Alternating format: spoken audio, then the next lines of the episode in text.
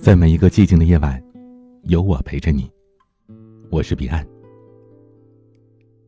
过年前最火的话题，可能就是年终奖了吧？最近的吐槽大会上，李诞以老板的形象再现了每年年末给员工画大饼的情景。去年一张画出来的大饼，今年又是一张煎饼。这漂亮话是说来说去，就是为了逃避发钱。网友们纷纷评论说。感同身受，扎心了。都二零一九年了，二零一八没发的年终奖，还会远吗？前段时间，网上爆出美国一家公司年终奖人均一百三十万美元的消息，这消息刚一出，就在朋友圈炸开了锅。这家电子烟公司是美国最受欢迎的电子烟，坐拥七成的市场份额。毛利高达百分之七十五，每个员工都是公司的利益相关者，于是他一出手就是二十亿美元，发给了一千五百名员工。年终奖的发放态度是检验老板的最好标准，发不发、发多少、怎么发，最能看出来公司的格局。这两天玩命才能拿年终奖的事件引发了热议。重庆有一家公司突发奇想，要求员工去某个景区玩惊险项目，所有的项目全都玩过，才能获得全额一万九千元的年终奖。可如果只体验了一个项目，只能拿到五百元。但是这个全额一点儿也不好拿。项目当中有一个叫二十一米悬崖秋千，相当于是被拉到七层楼的高度，然后忽然松开拉环。一秒钟让你飞向悬崖之外，很多人叫都叫不出来，下来之后脸吓得煞白。除了二十一米的悬崖秋千，还有三百六十度的大摆锤、弹射飞人等等，都是修建在悬崖边上，给人带来极大的恐惧感。这家公司的老板说，设计这个特别的年终奖的初衷是公司基本都是年轻人。希望大家都更有挑战精神，更有狼性。可这家公司的员工却表示，这可能啊，就是他们老板不想发年终奖。网上关于年终奖的吐槽远远不止这些。有一家公司，老板的奖励呢是一张值班表，总计五天假，值班两天；而有的老板呢倒是肯给假期，但是要扣工钱。有一家公司明明说好了是发苹果牌笔记本，可拿到手的时候是一个苹果、一副桥牌以及一个笔记本。还有一家公司，他们老总很大气，说今年年终奖有可能你就是百万富翁。这员工们是无比激动，可到手之后才发现，每个人一张两元钱的彩票。兜里有钱才好过年。一家公司怎么样，发次年终奖就知道了。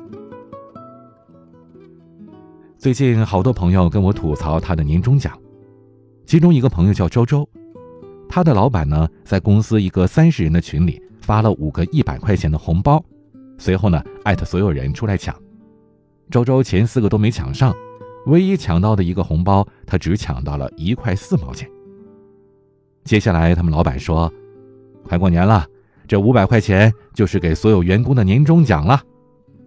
当时周周就气炸了，辛苦工作一年，这年终奖连两块钱都没有。他去找老板谈话，老板笑眯眯的告诉他：“年轻人要往长远看，要有奉献精神，做人最重要的是情怀。但情怀这东西，就跟前面李诞画的那饼一样，看上去像那么回事儿。”可实际上，却填不饱肚子呀。员工干活连马斯洛最底层的需求都达不到，还谈什么奉献呢？人力资源专家管红说过一句话：“如果老板一直只跟你谈理想，不跟你谈钱，那你可以把他炒了，因为，他跨越了你的生存需求。面包还没有呢。”谈诗和远方，有什么意义啊？在去年的九月二十六号，海底捞成功上市了，市值冲破了千亿港元，成为了全球第五大餐饮企业。海底捞的成功靠什么呢？毋庸置疑，靠服务。那如何能把服务做到极致呢？秘诀就是海底捞创始人张勇的那句话：“谈钱才是对员工最好的尊重。”黄体英老师曾经写过《海底捞你学不会的文章》，里边讲到一个故事，说有一个餐饮界的大佬找到他，请他帮忙把海底捞北京大区的经理袁华强给挖过来。黄老师当时就摇头说：“我不挖海底捞的人，因为挖不动。为什么挖不动呢？因为张勇给的钱太多了。”张勇曾经说。在海底捞工作非常累，能干到店长以上的人，都对海底捞做出了很大的贡献。不管出于什么原因，只要他们想走，我就送他们嫁妆。小区经理走，给二十万；大区经理走，送一家火锅店，大概价值八百万。有人问他：“那如果北京大区的经理袁华强走，你会给他八百万吗？”张勇说：“一定给。”张勇舍得给钱，大家自然愿意跟他玩命干。相比产品、资金，还有一时的利润，优秀、忠诚、愿和公司一同成长的员工，这才是企业最大的财富。而培养一个这样的员工所需要的时间和物质成本，以及他最终可能为企业带来的丰厚回报，这都不是短视的老板能够看见的。好老板看到的是十年后的员工，而一般的老板看到的是一年之后的员工，而糟糕的老板，他看到的只是十分钟之后的员工。舍得为员工花钱，才是一个老板最该有情怀的表现。一家公司好不好，我们也不能单看他年终奖发了多少。还得看这钱是怎么发的。有不少的老板制定的年终奖发放的规则很奇葩，年底呢拿出来一小部分，年后再分几个月慢慢的给大家。说白了就是要牵着员工的鼻子走，用这种年终奖来控制员工。这样的公司啊，格局太小，肯定留不住人。愿意主动的老板，才是有大格局，才是。真正的赢家。华为的任正非曾经特别看好公司的骨干李玉卓，他派了一个大神三顾茅庐，想再请李玉卓出山，但是李玉卓还是不同意，任正非死心了。但是任正非告诉李玉卓的上司，等到十二月三十一号再同意他的离职申请。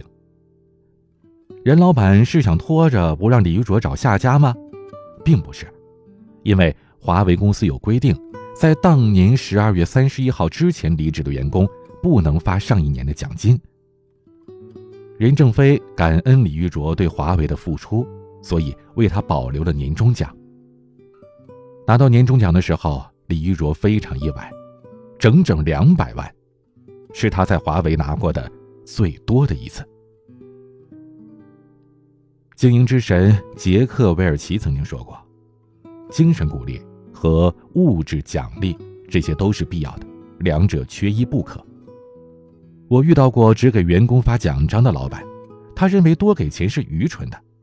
我认为这大错特错，金钱和精神鼓励应该双管齐下。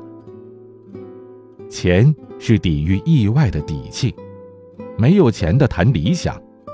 这都是一种虚伪。年终奖既是衡量员工个人价值的最好标准，也是公司对其一年业绩的肯定，同时也是一家公司实力与格局的体现。真正有智慧的老板，最不该省的就是钱。今天的玩具，李静瑶演唱的。凌晨三点。在北上广深，有多少人凌晨三点还在公司加班加点的工作？为了理想，或者仅仅是为了生活？对于这样的员工，公司的老板付出再多的金钱，也值得。关于年终奖，你有哪些想说的？可以在节目下方留言。也欢迎您把节目分享给更多人收听。祝每一个人都能拿到你应得的年终奖。欢迎添加我的私人微信号：a 一二三四五六七八九零 b c d s g。我是彼岸，晚安。曾经说着永远，永远一起，现在却不再联系。就算时间它模糊了很多的东西，我依然在深爱着你。如果当时的我们能少一些固执，是否会有更好的结局？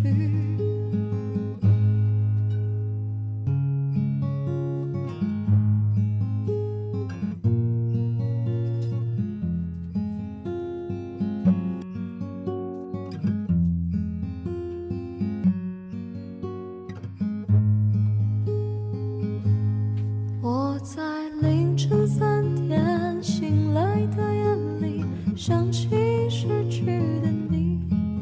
曾经说着永远，永远一起，现在却不再联系。就算时间它模糊了很多的东西，我依然在深爱着你。如果当时的我们能少一些固执，是否会有更的结局？我在凌晨三点醒来的夜里。想起失去的你，曾经说着永远永远一起，现在却不再联系。就算时间它